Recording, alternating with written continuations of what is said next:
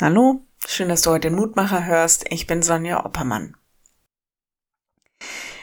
Auf einer unserer Fresken in der Kirche ist der heilige Antonius abgebildet. Zu seinen Füßen die Fische im Fluss, die ihm andächtig zuhören. Von ihm gibt es die Legende, dass er nahe der Stadt Rimini den Fischen eine Predigt gehalten hätte, weil die Stadtbewohner ihm nicht zuhören wollten. Die Fische haben das getan. Von Franz von Assisi sagt man, er habe ebenfalls zur Natur gepredigt, seine Hörer seien die Vögel gewesen. Geht hin in alle Welt und predigt das Evangelium aller Kreatur. Markus 16, Vers 15, so heißt das heute im Lehrtext. Erst einmal verwundert mich das Wort Jesu. Soll ich mich jetzt ernsthaft wie Franz von Assisi in den Garten stellen und allem, was da so kreucht und fleucht, das Evangelium auslegen? Klingt komisch, fühlt sich auch so an. In anderen Übersetzungen als Luther steht da meist predigt das Evangelium allen Menschen. Also habe ich im Griechischen nachgeschaut, aber tatsächlich te ktise. Ktisis ist die Schöpfung, das Geschöpf.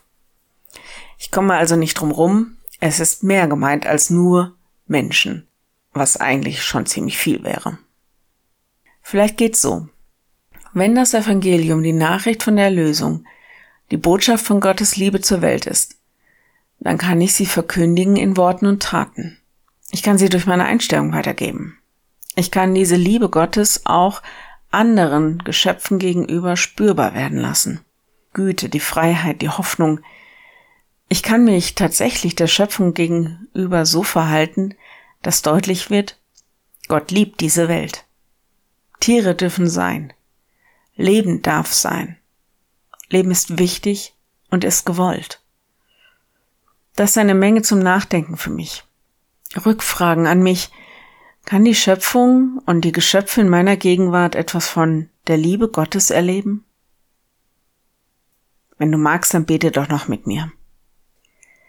Herr, wenn ich die Bilder und die Nachrichten sehe und höre, wie wir Menschen mit deiner Schöpfung umgehen, dann erschüttert mich das und das beschämt mich auch.